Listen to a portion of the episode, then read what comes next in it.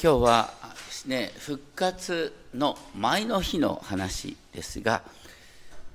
皆さんあの一般的にキリスト教はどういう教えかっていうとこんなふうに言われる。イエスは、ね、私の罪のために十字架にかかった。そして弟子たちの間に復活信仰が芽生えたんだ。弟子たちの中に復活信仰が生まれた。歴史的事実かどうかというよりも復活信仰が生まれたって話がされる。実際にねあの全ての人がキリストの復活を認めたとしたらみんなクリスチャンになるはずなのに。ね。だから認めてない人が過半数なんだけど。でもねよくよく聖書を見ると男の弟子たちが復活の商人にはなりえない。だってさっさと逃げちゃったんだから。どう考えても弟子たちの間で復活神話ができたって話はちょっとありえないよなって。今日のところでですねあの有股屋のヨセフっていう人が突然出てきてですねあの新しい墓にイエス様を葬るっていうね舞台設定をしたって書いてあるんだけどでその時女の人はどうしたかってただおろおろとしてただけのようですが結果的に彼女たちを通してイエス・キリストの復活が男の弟子たちに伝えられていく。彼女たちは、ね、イエス様のところを離れることができなかった。亡くなったイエス様のためにも何かしたいと思った。そこから大転換が始まる。よくよく見ると誰よりもイエス様の復活を結果的に証明することになるのはこのイエス様に敵対していたパリサイ人最初たちであるっていう逆説が見えてくる。マタイ27章のですね50節でイエス様は大声を出して霊を渡されたいわゆる亡くなったということなんですがその時に55節大勢の女たちがいた。遠くから彼女たちは眺めていたんだけどもともとガリラヤからイエスについてきてイエスに仕えようとし続けていた。一方男の弟子たちについては26章の56節を見ると弟子たちは皆イエスを見捨てて逃げてしまった。イエスを見捨てて逃げてしまった代表者のペテロがその後イエス様の裁判の受けている大祭司の庭まで行って今度は三度イエスを知らないと呪いをかけて誓ったって恐ろしい話が出てきます。一方ここに残っていた人々マグダラのマリアってのが突然出てくるんですね。こう復活の記事っていうとマグダラのマリアって出てくるんだけどいくらなんでもマタイさんさ突然マグダラのマリアって出してていやこの女性はどんな人なのかって何で一言も書かないんだろうって不思議に思いません？確かにルカの福音書8章2節を見るとマグダラの女と呼ばれていた。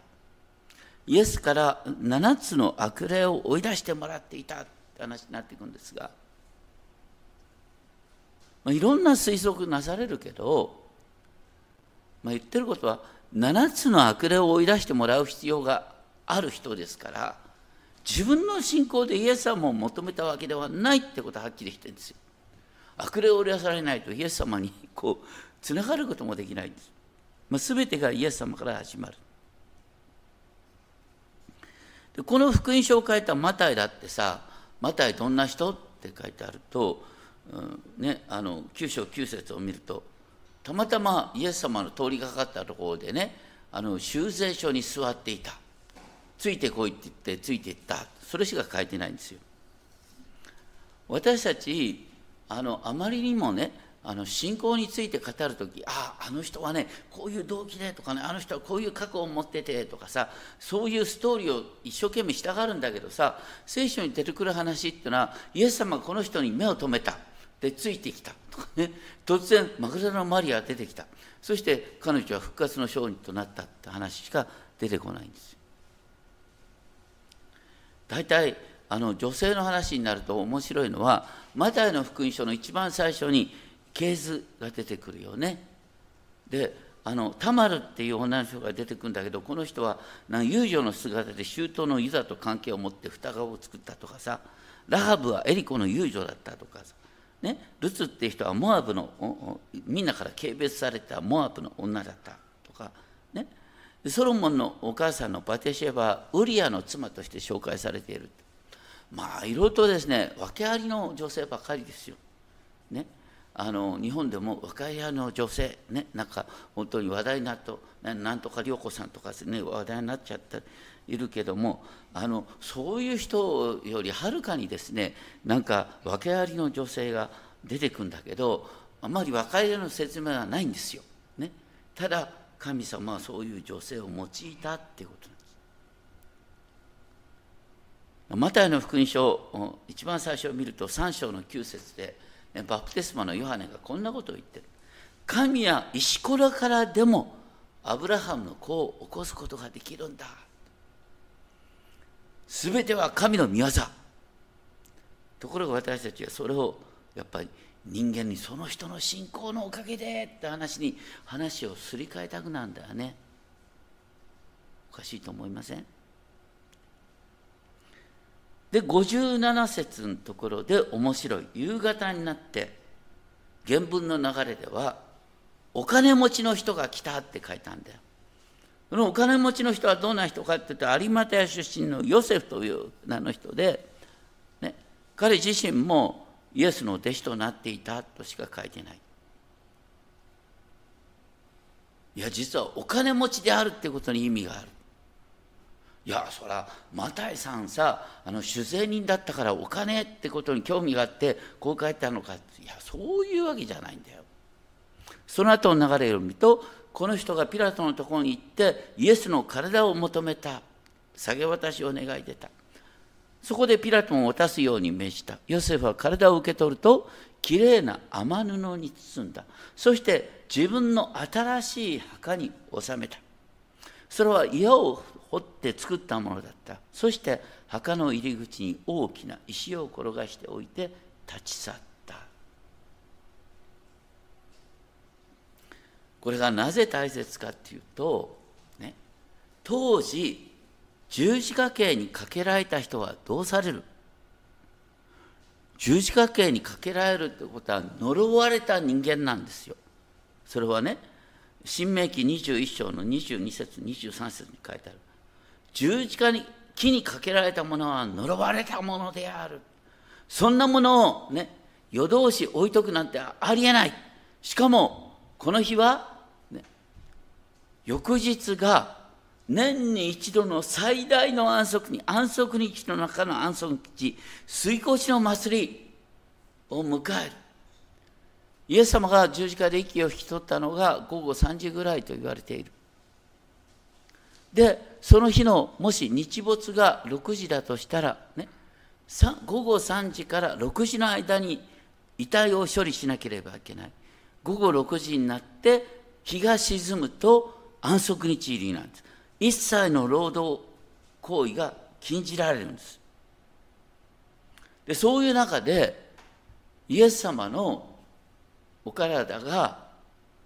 この誰も使っていなかった墓に葬られたっていうことが実はここの鍵なんです。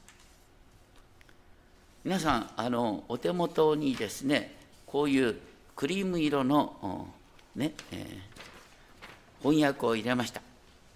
イザヤ書52章13節から53章12節購読文。主のしもべの歌、ね、何度も言いますがキリスト予言というとこの箇所。ね。イザヤ書を通してですねクリスチャンになるっていうユダヤ人に一番用いられている箇所ですね。でこの右側を見てほしい。53章9節、ね、この予言された救い主は彼の墓は悪者どもと共に設けられた。しかし彼は富む者と共に葬られたってもうなかなかこれ訳し方は難しいところなんですがあえてねイエス様が十字架にかけられた時に本当は悪者と友と共に共同墓地に投げ込まれるはずだった。共同墓地に投げ込まれたらさその後復活の話なんてねできようがないんですよ。墓が空っぽだったところか何十体もあったところにポンと投げ込まれた。という話にしかならないんだから他の2人の強盗と一緒に投げ込まれていや誰の体がなくなったかわからないっていうのが話なんそれに対してイザヤ書が予言してるところはね本来は悪者と共にね葬られるはずだったのに富む者と共に葬られたっていうことだからね金持ちの墓に入れられるってことは決定的に大切なんです実はマタイの福音書っていうのはね、すべて予言の成就っていうことを中心に書いてあるんです。皆さん、あのね、私たちパッとね、今、新約の時代に生きてるからさ、パッとマタイの福音書を一番最初に読む。ところが、マタイの福音書を記された当時ね、聖書っていうと皆さん何開いたと思う？これ圧倒的にイザヤ書を開くんだよ。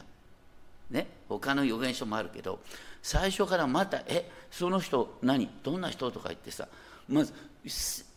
イエス様あのね、初代教会において聖書っていうとやっぱりヨハネの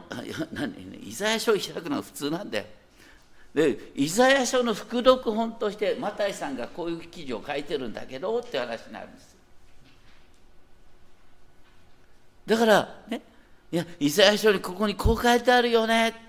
ね、本当は共同墓地に投げ込まれるはずが、ね、富む者と共に葬られた。そしてそのことをマタイさんはこういうふうに報告してるよねっていうのが当時の読み方なんだ。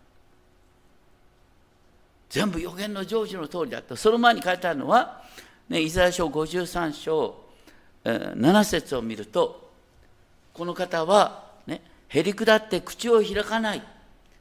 また毛を刈る者の前で黙ってる雌羊のように彼は口を開かないこれを見た時にみんな何て思うかっていうとああそういえばイエス様はねあのこうピラトがね、裁判の席についてイエス様を裁判している時にピラトは驚いたって話が書いてあったよね。どうして驚いたかっていうと自分のことを何も弁明しなかった黙ったままだ。どうして黙ったままかっていうとそれはイザヤ書53章の7節に書いてあるからって話ですよ。イエス様はなんでねいいことしかしなかったのにあの十字架にかけられたのかっていうとそれ53章8節に書いてある。私の民の背きのために罰せられたんだと。全部イザヤ書に書いてあるじゃないか。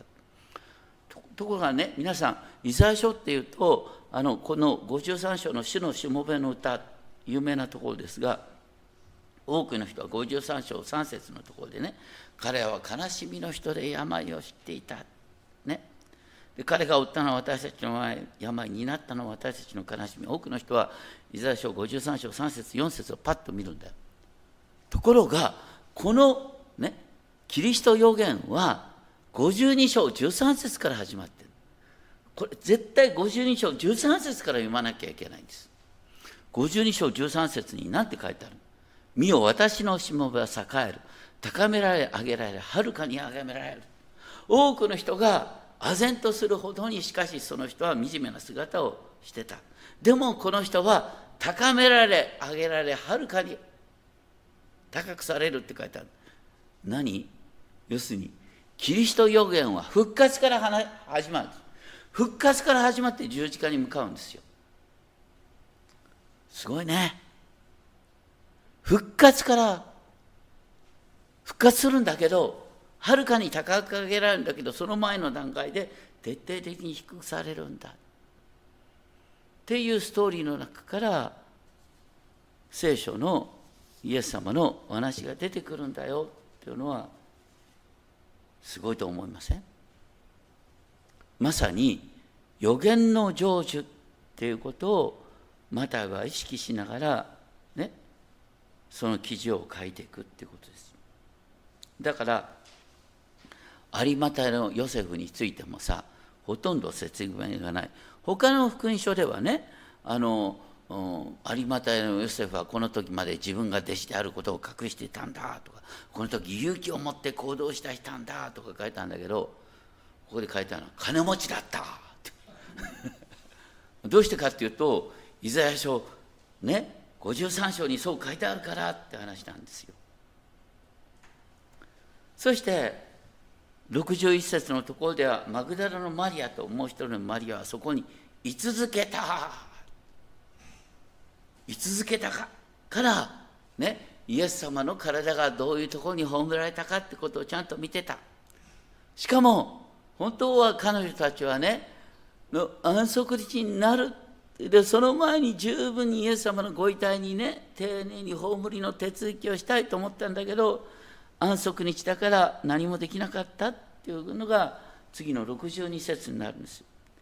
あくる日すなわち備えの日の翌日っていうのは水越の祭りの安息日。そこでありえないことが起こった。それは何かっていうと安息日の真っ只中なのに宰相たちとパリサイ人はピラトのところに行った。どうしてかっていうと「主よ」と言ってピラトに向かってなんでピラトに向かって「主よ」って言うんだ。本当に困ってたんだ。彼らは急に心配になった。何かっていうと思い出した。あの惑わすマナが生きていた時私は3日目3日後によみがえると言っていた。という話を思い出した。と言った。いや彼らはどこでイエス様の復活の話をそこまで聞いてんだろうと思うかもしれない。でもねイエス様は弟子たちに何度も語ってるの。自分がね最初たち立法学者から捨てられて最後には十字架にかけられるって言ってるんだけどその度ごとに私は3日目によみがえるって言ってるんですよ。しかもねイエス様が十字架につけられた時周りの人のあざきりの言葉で神殿を壊して3日で建てる人よっていう言葉も当時の批判者の中には出てくるんです。よくよくね考えるとまああのイエスの弟子たちペテロやヨハネやマタイっていうのはさどこまで旧約聖書を分かってたか分かんないんだけど少なくともイエス様の敵対者であるね、えー、最長やパリサイ人たちは誰よりも聖書をよく読んでんだ。で聖書を読んでたら分かることがあるんですよ。いわゆる予言された救い主は復活するんだって話ですだから聖書からそういうことが分かっててなんかイエスが弟子たちにそういうことを話をしてるらしい。そうすると彼らは急に心配になったんだ。いやイエスをどうにか殺すことができたけれどもここから出てくるのは復活神話を作るって話だな。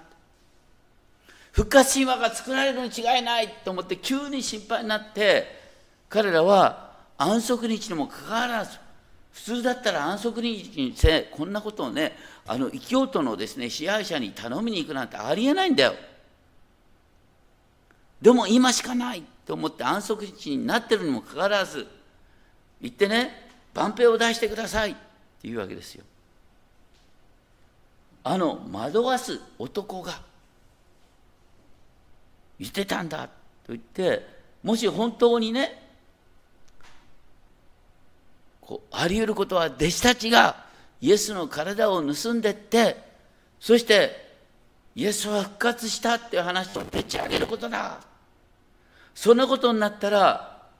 イエスが生きてる間にさまざまな奇跡をして多くの人を惑わしたんだけどそれ以上の惑わしが起きる。だからね当時のパリサイ人たちは何を恐れたかっていうと復活の話がでち上げられるってことを何を恐れしたんだ。で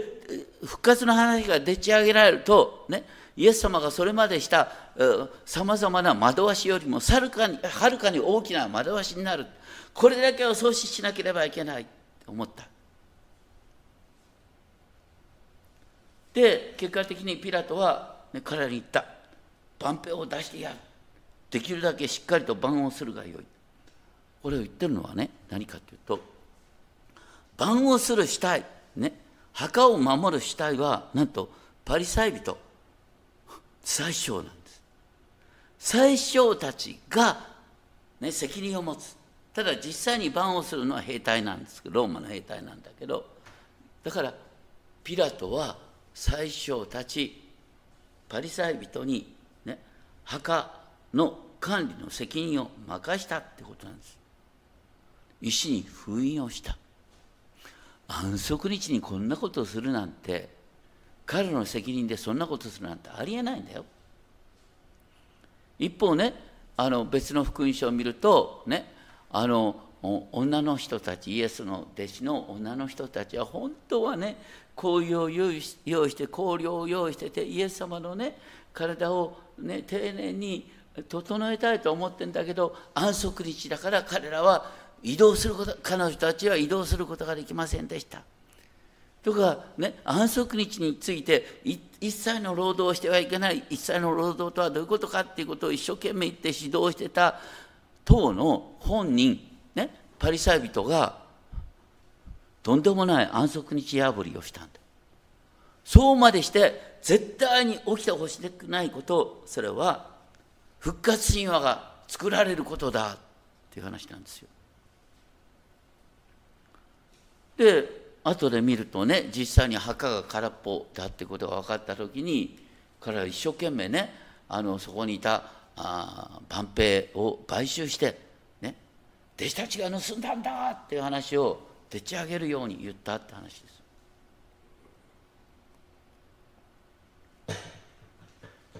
ですから、ね、中心は何かというとパリサイ人たちは復活の話がでっち上げられることを誰よりも恐れてた。そうならないように最大の準備をしてた。ところがね蓋を開けてみたらイエスの男の弟子たちがイエスはよみがえったと言い始めた。だけど今までの流れの中で分かるようにさ男の弟子たちがさでっち上げられる話じゃないんだよ。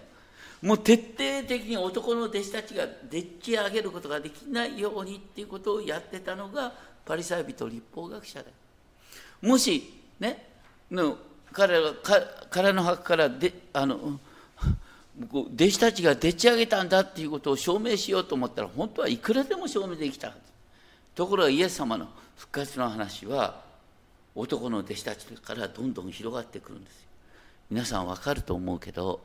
どこの世界にね自分たちいや実はね、えー、こうやって盗んだんだけどねこうやって隠しといたんだけどね隠した体をこうやって見ようと思ったら見えるんだけどねでも俺たちはこれから復活の話をでっち上げるんだよって言ってでっち上げられた話が広がってくかよ。ありえないでしょ？どう考えたってでっち上げた話のために命を懸けるバカ者なんかいないんだよ。そっからね、福音ができるかってできないんだよ。どう考えたって絶対ありえない話が弟子たちが復活の話をでっち上げたって話これは絶対ありえない話だ。その時点で福音は嘘だらけになるはず。ね私たちどう考えたって福音こう読んでってこれ嘘ってどう考えたってその後の流れから見てありえないですよでもそういう話にしようと思ったのがパリサイ人たちだって本当にねよくよく読んでいくとね皆さん歴史の中でねこうキリストの復活ほど、ね、ありえない話のはずがこれを中心に復活が広がってくるってことはすごいことですよ。まさにどう考えても本当に復活が事実だからこそ、ね、あの福音が広がってるんです。でもね僕思うの。しばしば多くの場合、ね、福音が語られる時に復活の話あんまりしないんだよ。クリスチャンですら、ね、そんなこと言ったって信じてもらえないと思うからって。どういう話をするかっていうとねいや私たちはね本当に皆罪人であって神様はどんな罪人も許さない。どんな罪人も許さなくてみんな知ってる。この人私たちは地獄落ちなんだよ。ね。ででもイエス様は身代わりに十字架にかかってくださってね。読みに下って。そして、えーね、だからイエス様が身代わりに罪を負ってくださったから私は地獄落ちにしな,、ならずに済むの、ね、でそのことを保証してくれるのがキリストの復活なんです。だからキリストの復活はね十字架の死がね、えー、本当にその通りだったってことの保証程度になっとんだよ。それって福音ですか？それって聖書が語ってる福音ですか？違うだろう。聖書が語ってる福音とは何かというとイエスは十字架の死によって死に対して勝利したんだ、ね、さっき読んだヘブル書2章14節15節キリストの十字架は悪魔に対する勝利なんだそして福音とは何かというと私たち信じる者にねイエスを死者の中からよみがえらせた方の精霊が、御霊が私たち一人の一人の中に宿るんだ。私たちの創造主が宿る。私たちの中に創造主が宿ってるんですよ。三位一体の第三威嚇である精霊、創造主、ご自身が私の中に宿るんですよ。だから、飽きると矢でも鉄砲でも飛んでこいと。何だって大丈夫だよもうすでに私の中に創造主がやろってんだから私たちはね誰も困難に会いたくはないんだけど困難に会えば会うほど私たちの中に復活の御霊が宿ってるってことが体験できるチャンスなんですよ。それを通して福音は広まってきてるんですよ。それをなんか地獄落ちを避けることができた程度の話に話をすり替えるから復活の話しなくて済むような福音の話をするからどんどんどんどん福音は歪償化されていく。とんでもない。どう考えても素直に読んでいくと、ね、福音の確信は復活なんです。でそれについてなんとイザヤ書は、ね、主のしもぶのが最初から復活の話から始まってくるんですよ。どうか本当に私たちは復活を中心に、ね、周りの人がどれだけバカにしようとも復活を中心にしかもその復活の御霊が私たちに宿る。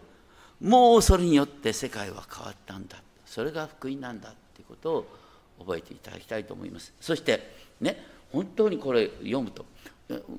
パリサイ人の気持ち分かるんじゃない？だって聖書を読んできたら復活が中心になるのにさ。それを本当に必死に止めようとしたのに止めきれない結果として今福音が世界中に広まってるんです。その現実に立ち返りたいと思います。お祈りしましょう。天皇お父様本当にキリストの復活から全てが始まっています。キリストが復活しなければ男のあのわけのわかんない弟子たちは生まれ変わることができませんでした。あの臆病なペテロは福音を命がけで伝えることができませんでした。復活があったからこそ。しかもそれはまさに予言された通りです。そのことを実は一番恐れていたのはパリサイ人です。でも彼らはその復活の話を否定することができなかった。否定することができなかった結果として今世界中に福音が広まっています。どうか私たちは本当に周りの人が何と言おうとも復活から福音が始まってるんだということを大胆に語ることができますように。そしてその復活は私のうちに宿っている精霊によって明らかにされるんだ。キリストが復活した。私も同じように復活する。そのような形で福音を語っていくことができるようお守りください。尊き主イエス・キリストの皆によってお祈りします。アメ